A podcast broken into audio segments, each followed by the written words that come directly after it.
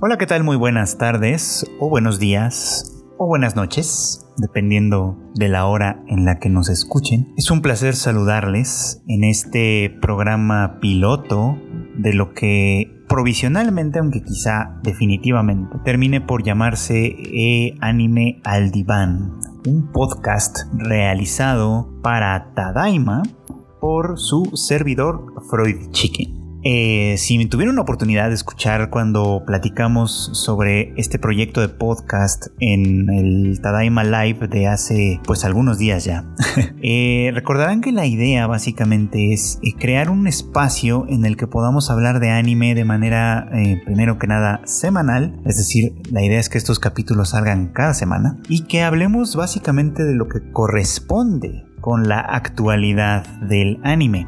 Como ustedes saben quizá, y si no lo saben, ahora se enteran, las temporadas de anime casi siempre eh, son eh, pues básicamente correspondiendo con las temporadas del año. Eh, ya ven que se dice mucho que Japón es uno de los poquitos países en donde las temporadas primavera, verano, etcétera son muy muy claras. Eh, y bueno, eso también se ha tenido, se ha reflejado de alguna manera en la manera en la que, en la forma en la que se hace la programación de las series de anime, que efectivamente salen por primavera, verano, otoño e invierno. lo cual a veces confunde a la gente, ¿verdad? Porque cuando les decimos, este, no, pues va a salir para la, para la temporada de de, invierno, por ejemplo, todo el mundo se imagina diciembre por alguna razón, pero en realidad estamos hablando ya de enero. O sea, si ahorita hablamos de la temporada de invierno en algún punto, nos estaremos refiriendo a enero de 2021. La temporada que está por arrancar es la de eh, otoño de 2020. Y sobre esa es sobre la que vamos a hablar en el podcast semana a semana. Ahorita todavía no se estrena ningún capítulo, este es el capítulo piloto del podcast. Y la idea de hacerlo así ahorita de lanzar este primer episodio piloto, por un lado es ver un poquito cómo está la recepción, qué tal funciona, si les gusta, si no les gusta, si creen que hay algo que valga la pena cambiar, que valga la pena mencionar, qué sé yo. Incluso si proponen alguna serie para que sea reseñada dentro de este espacio,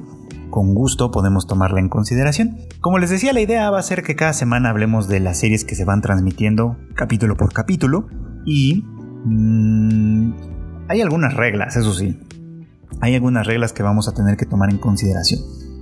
Para incluir una serie dentro de esta lista, lo primero y lo más importante es que tiene que estar licenciada en nuestra región de alguna manera, porque eh, los espacios de Tadaima no apoyan la piratería. Así que, eh, pues si alguna serie que querramos ver no está disponible por cualquier razón, ya sea porque Netflix la mete a su cárcel y en vez de estrenarse cuando debería, se va a estrenar cuando a Netflix le dé la gana, esa ya es una temporada extra en nuestro calendario de anime, la temporada Netflix, por así decirle.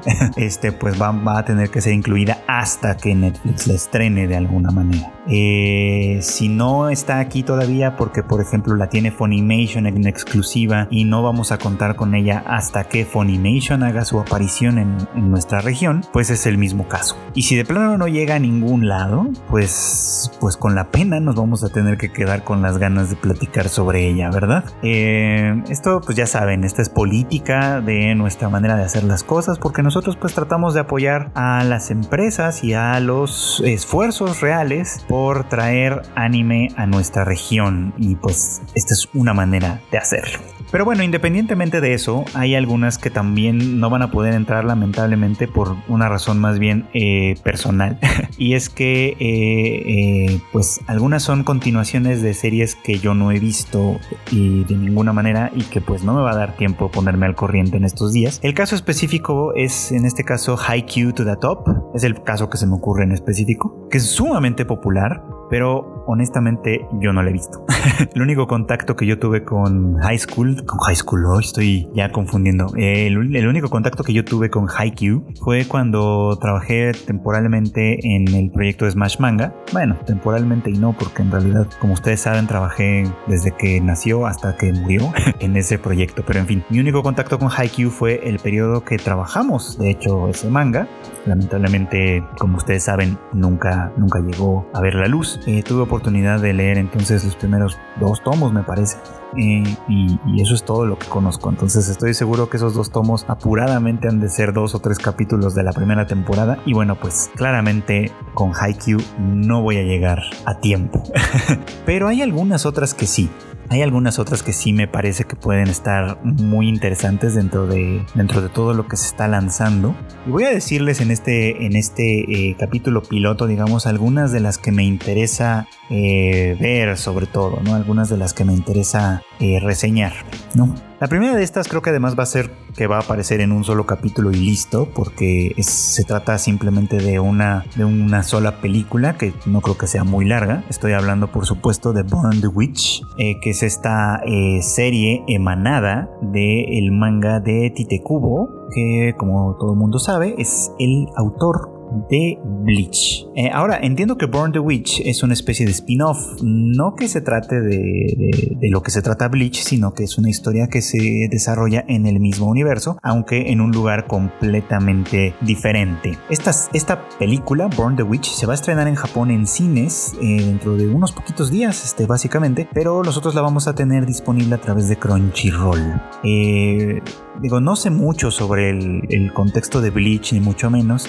Entiendo que hay es una cuestión que tiene que ver con magia, con monstruos fantásticos, etcétera, y esta va a estar protagonizada por dos chicas que la verdad se ven muy rudas, eh, que supongo que van a tener que combatir con dragones o contra dragones, no estoy muy seguro. Eh, quienes han leído ya el manga, porque pues obviamente el manga sí se puede leer, está disponible en la plataforma de Manga Plus, pues ya sabrán más bien de qué se trata, pero la verdad es que yo sí me he querido guardar hasta, hasta ver la película de anime para tener alguna, alguna impresión al respecto. ¿no? Esta sería la primera y probablemente hablaremos muy muy pronto de ella. Y ya ustedes me dirán si lo que digo son tonterías o no, porque pues estoy seguro que entre los escuchas de este podcast estará muchas veces, o bueno, más bien estoy muy seguro de que va a haber varios fans de Bleach. Así que pues será cuestión de ver un poquito de qué se trata. Otra que anda por ahí que va a ser muy comentada seguramente y quién sabe la verdad es que cuánto vaya a durar es el remake de Dragon Quest Dino Daiboken, que pues nosotros como conocemos y seguramente conoceremos como las aventuras de Fly,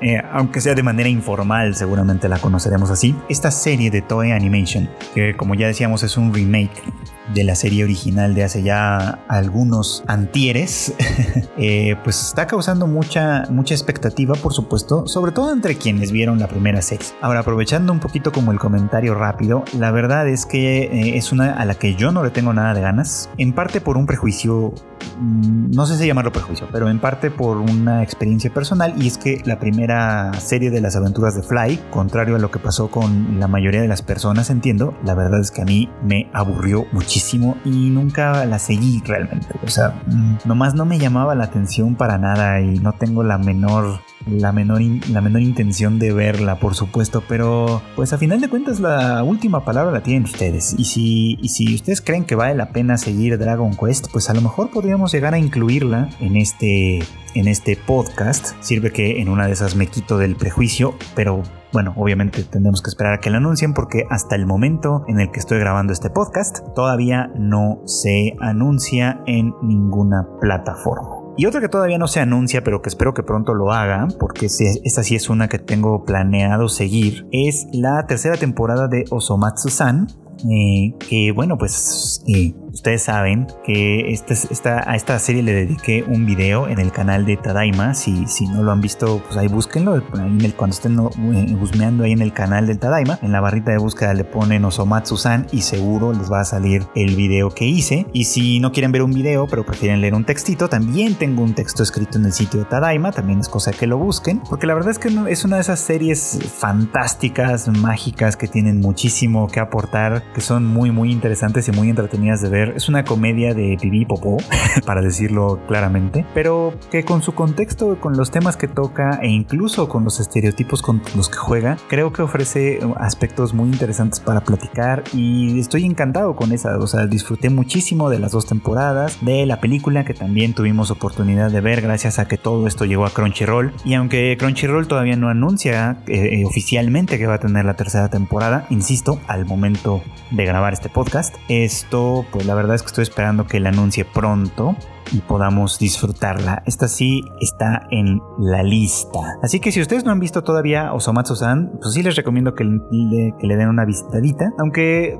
honestamente, eh, como no, no están realmente los capítulos serializados, sino que en realidad son eh, pequeñas historias independientes, mm, básicamente pueden ver cualquier episodio, creo yo, y van a entender más o menos de qué va esta serie sobre un grupo de sixtillizos que ya en sus veintitantos años de edad, cuando deberían de estar trabajando y haciendo su vida como adultos jóvenes responsables, pues están básicamente de mantenidos en su casa, fracasando en la vida, lo cual pues la verdad es que es Y nos ayuda a contrastar además una perspectiva que se tiene a menudo de Japón, que es que, eh, pues ya saben, ¿no? O sea, en Japón no hay nada de esto, en Japón la gente trabaja y es muy dura consigo misma y tiene esta filosofía del honor y todas estas cosas. Y bueno, em, no es que Osomatsu-san sea la realidad, pero por algo existe, ¿no? Y por algo es tan popular, además, sobre todo entre el público femenino. Ya tendré oportunidad de contarles algunas historias que tuve oportunidad de ver en alguna de mis visitas y estancias en Japón.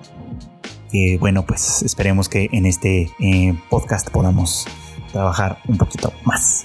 Otra que también lamentablemente todavía no se anuncia al momento de este podcast, pero que tengo interés en ver, es la de Taiso Samurai, la nueva serie original de Studio Mappa, que de alguna manera nos revivió a todos el, recuerdo de, bueno, ¿y qué pasó con Yuri on Ice?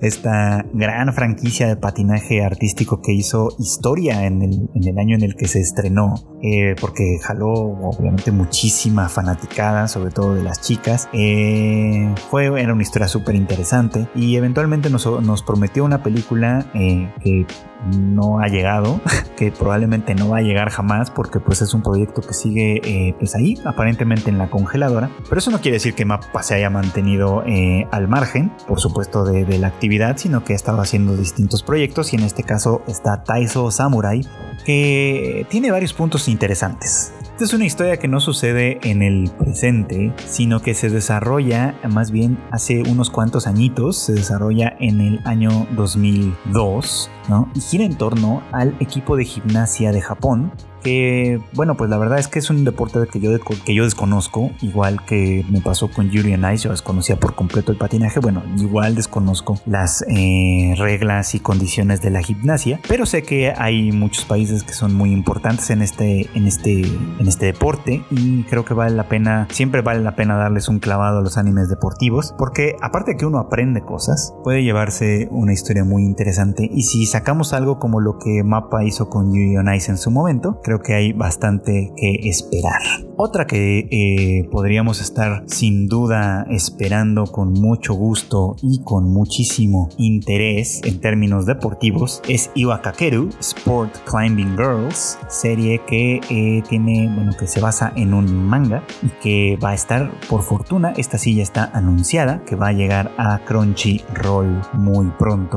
Esta yo digo que es la que es, una de las series que nos va a, a mantener un poquito como en la pantalla por cuestiones de criterio con Q.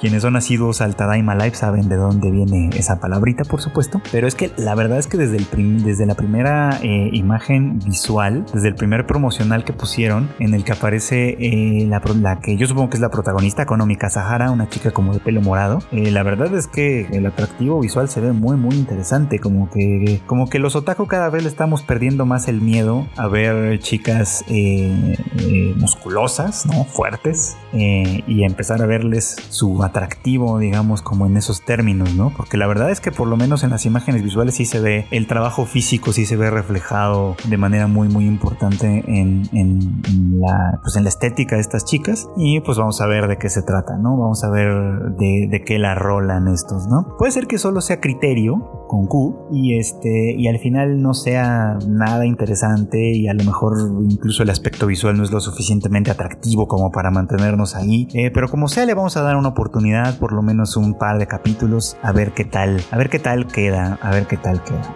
¿no? Pero hablando de gente musculosa, quienes eh, también ya tienen oportunidad y conocen la historia, eh, recordarán que esta temporada de octubre se estrena también la tercera temporada de Golden Kamuy. Esta serie de la que también ya tuve oportunidad de hablar en un videíto hace poquito que ya es la tercera temporada de esta carrera entre, bueno, varios frentes que están buscando conseguir un gran, gran, gran tesoro en oro oculto en alguna parte de Hokkaido. Historia eh, que se desarrolla a principios del siglo XX, ¿no? Con, la, eh, con el protagonismo interesantísimo del veterano de guerra eh, Sugimoto, el inmortal Sugimoto, y esta chica Ainu, súper encantadora, Ashirpa, ¿no? Que también es toda una, toda una badass, de verdad, es una gran, gran, gran, una gran combinación. Y bueno, pues esta tercera temporada, la verdad es que es una continuación muy esperada porque la temporada anterior nos dejó en un cliffhanger terrible, terrible por supuesto, ¿no? Y ya la verdad es que este es el momento en el que en el que esperamos que algunas de estas cosas que se fueron construyendo a lo largo de dos temporadas vayan agarrando un ritmo mucho más vertiginoso, mucho más importante. Y decía lo de los músculos porque quienes ya la vieron, quienes recordarán la segunda temporada, hay muchas escenas en las que vemos eh, con todo el lujo de detalle los músculos del cast masculino de Golden Kamuy y pues este eh, esto es una forma de fanservice, hay que decirlo también, por supuesto, ¿no? Eh, pero es una gran historia, una gran, gran historia. Si me siguen en Twitter saben que yo la amo, eh, que tiene muchísimos detalles. También, también sigo el manga, estoy comprando el manga desde de la edición que hace Viz Media en Estados Unidos. Va un poquito más adelantada de lo que iría el anime, y obviamente va bastante más adelantada de la edición de Panini que se publica en nuestro país, pero no mucho, es decir, por lo menos hasta donde yo tengo, que tengo hasta el volumen 16. La segunda temporada termina por ahí del volumen 14, así que tampoco es como que vaya yo a, aventajar mucho en historia con haber leído el manga, por supuesto, pero sí tengo de todos modos muchísima muchísimo interés en ver cómo se desarrollan estas cosas. Y es que además, eh, bueno, ya hablé con, de, Golden Kamuy en el video, pero puedo seguir hablando de Golden Kamuy muchísimo tiempo. Uno de sus aspectos de verdad relevantes, de verdad importantes, es que nos, nos ofrece un acercamiento a lo que, lo que fue, porque ya ha cambiado mucho, ya ya, ha decrecido mucho, la cultura Ainu,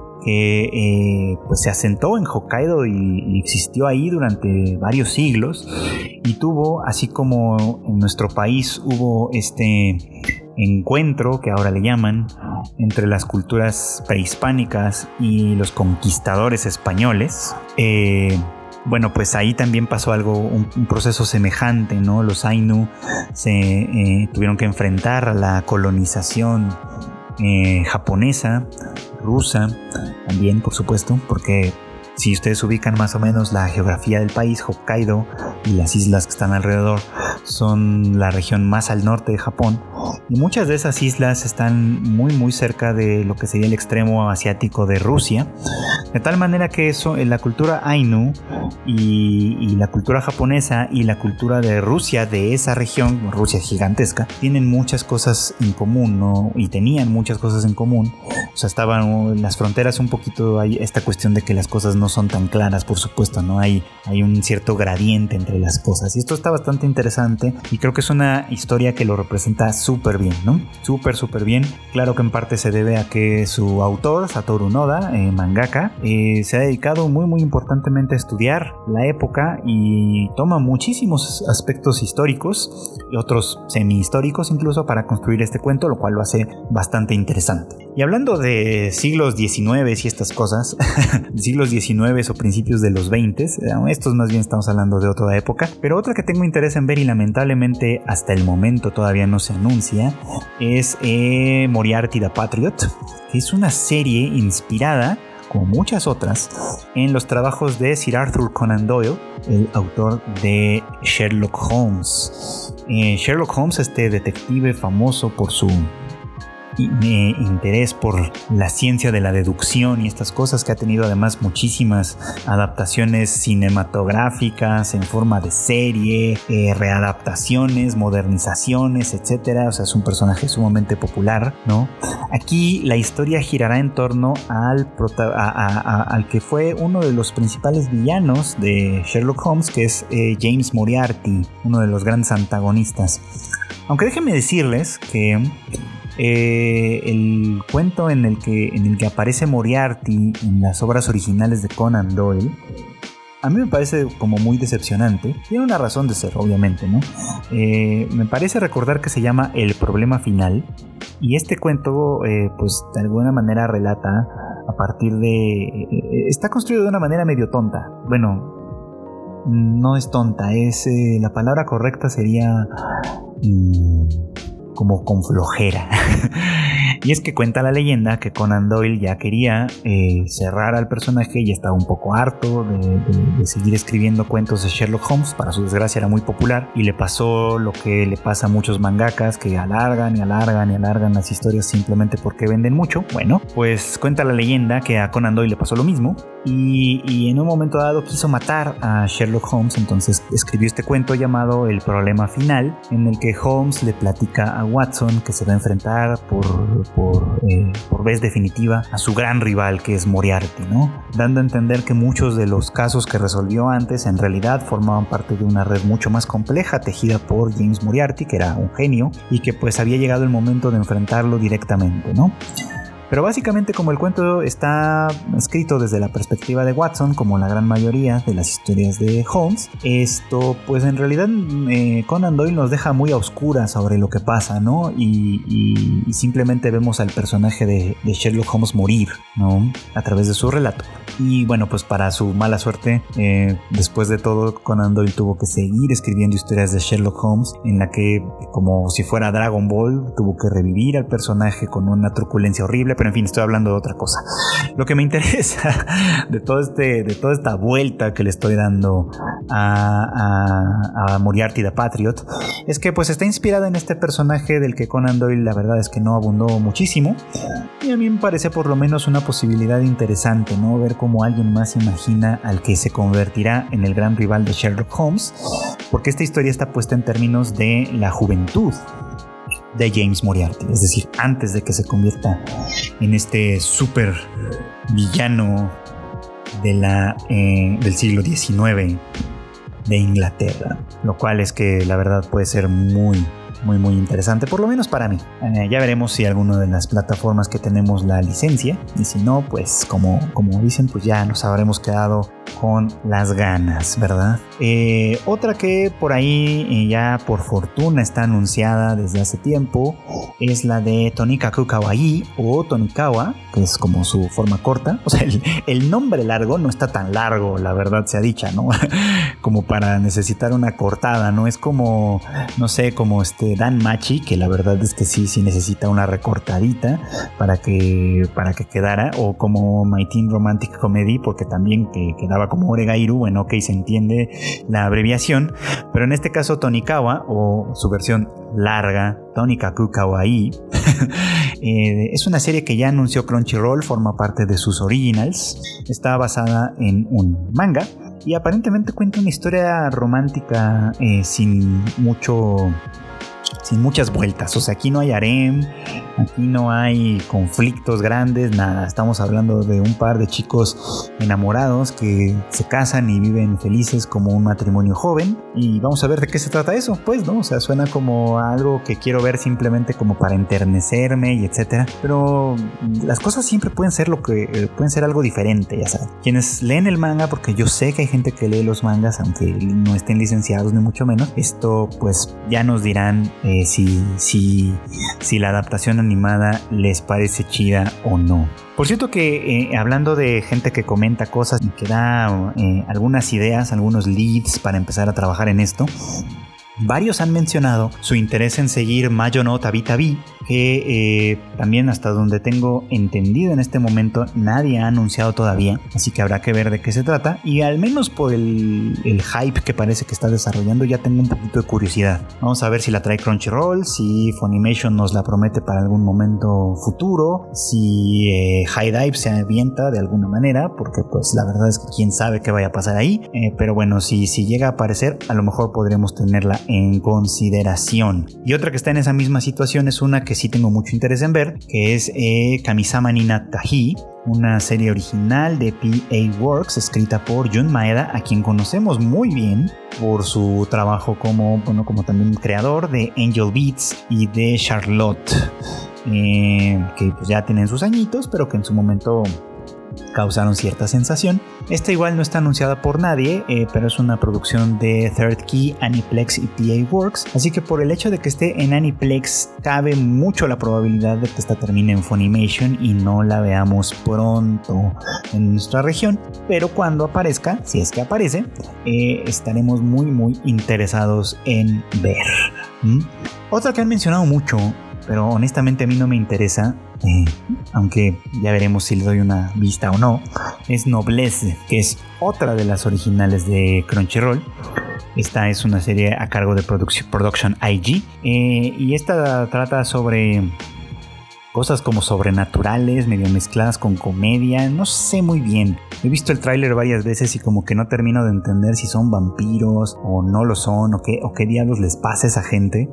Pero bueno, aparentemente eh, hay, dos que tres personas interesadas en esta historia, así que pues cabe la probabilidad de que la veamos. Ahí díganos en los comentarios, eh, sobre todo en nuestras redes sociales, en Tadaima, etcétera, si esto vamos a, querer reseñarla o no. No estoy tan seguro, la verdad, ¿eh? pero vamos a ver, vamos a ver si eso sucede.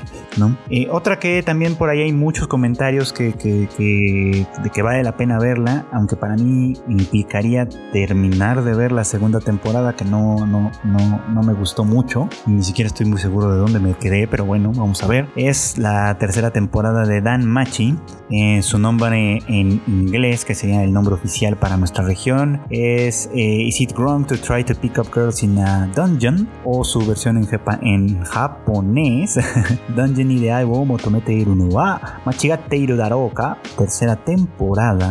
Como les decía, la verdad es que no tengo tanto interés en ver, pero pues a lo mejor podría darle una oportunidad si suficiente gente quiere que hablemos de ella en este podcast. Mm, digo, estoy seguro que no me faltó tanto por ver, así que a lo mejor sí podría ponerme al día. Por eso va a ser muy muy importante sus comentarios al respecto. Eh, y finalmente, ya para terminar nuestra listita de las que tengo interés en ver, esta afortunadamente sí está anunciada ya. Eh, la va a tener Crunchyroll.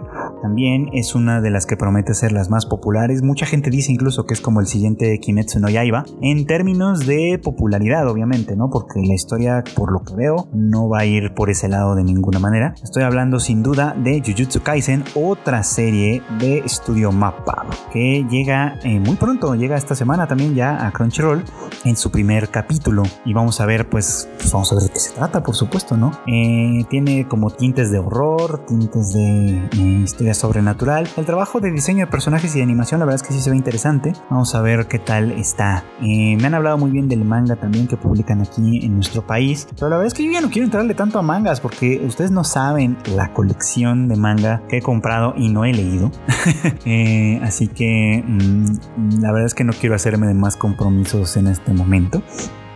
Pero bueno, como sea un anime es para mí un poquito más fácil. Hay algunas que estoy dejando fuera porque no tengo tanto interés en ver y quién sabe si vayamos a tener oportunidad. Eh, por un lado está eh, Mahoka Koko no Reto Seira Ho Shahen o The Irregular at Magic High School, que esta, bueno, por lo pronto ya sabemos que la tiene Funimation, así que va a tardar en llegar a nuestro país, pero la verdad es que la, temporada anterior me aburrió muchísimo. Eh, a mí me parece una historia que podría ser interesante, pero es súper sosa la manera en la que la cuentan. Y, y si la terminé de ver en aquello ocasión fue básicamente por lo mucho que me gustaba eh, Mayumi y, y Miyuki.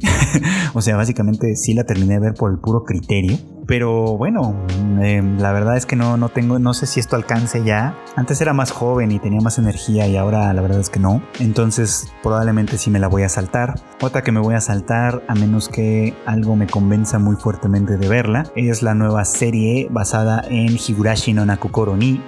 No fui fan, o sea, bueno, la original no, no me llamó la atención, nunca la vi. Entonces no tengo tampoco mucho interés en ver la nueva. Pero pues ustedes mandan a final de cuentas. En una de esas sí lo hago las únicas que de plano sí no están, están fuera, fuera de la lista por, simplemente porque no voy a alcanzar a ponerme al corriente son Haikyuu, como ya mencioné, y la otra, que creo que sí se va a quedar en ese tintero, lamentablemente, es una que todo el mundo está esperando, que es Han Yono Yashahime, la serie eh, original que emana de eh, Inuyasha. Y es que Inuyasha es una de las muchas series de esa época que no vi. Y sé que está bien larga y y, la verdad es que, híjole, no, no me va a dar tiempo de llegar al mame que se pueda generar con Hayono y Ashahime. Entonces esa la voy a dejar a otras personas. No sé a quiénes, pero a otras personas que puedan tomar esa, esa batuta eh, y a ver qué sucede con esto, ¿no? La que sí, pues cuando llegue es eh, Adachito Shimamura, que ya también tenemos anunciada en Funimation, a ver que cuando llegue pues me gustaría mucho verla, esperemos que no tarde mucho. Y básicamente ese es un poquito como la lista. Espero que hayan ido tomando nota eh, para que vean, para que sigan conmigo eh, algunas de estas series que estamos queriendo eh, pues seguir más adelante, por supuesto, que dentro de unos pocos días ya inicia la temporada y vamos a ver qué más se nos va pegando, ¿no? En este en este proceso. La verdad es que por lo pronto, aunque sea de a poquito, la temporada de otoño pinta bastante bien. Hay cosas bastante emocionantes y bueno a estas hay que sumarle obviamente la de eh, Recero, que todavía continúa, voy a seguir viendo y aunque sea de manera muy muy tardía, sí voy a incluir en este, en este podcast. Así que bueno banda, pues, pues ha sido un placer, un placer compartir con ustedes este este programa piloto de anime en el diván. Eh, ya saben que bueno, pues este va a salir cada no sé muy bien qué día, porque lo estoy grabando todavía sin saber muy bien qué día va a salir o qué día nos vamos a comprometer a tenerlo listo. Pero sin duda va a salir una vez por semana para que estén atentos a todas las eh, redes sociales de Tadaima, a las mías, donde también voy a estar ahí promoviéndolo. Ustedes me encuentran en todos lados como arroba Chicken. Eh, bueno, no en todos lados, pero sí en Twitter, en Instagram y en esto TikTok, que no uso tanto tampoco. De hecho, la que uso más es Twitter y las otras dos no tanto, pero síganme en las otras dos también, porque de cuando en cuando hago alguna que otra cosita en esos, en esos canales. Y ya saben que también pues obviamente van a encontrar contenido nuevo en el eh, YouTube de Tadaima, que tratamos de grabar video tan seguido como se puede, con muchísimos temas interesantes para compartir con todos ustedes. Y eh, pues obviamente les recomiendo muchísimo que sigan el sitio web de tadaima.com.mx, donde también tratamos de tener lo más relevante, pero de verdad lo más más relevante y más importante de las noticias que suceden en el mundo del anime, el manga, eh, videojuegos y todas estas cositas. Y este, luego, recuerden ofrecemos un montón de cosas, ¿eh? ahora que lo veo.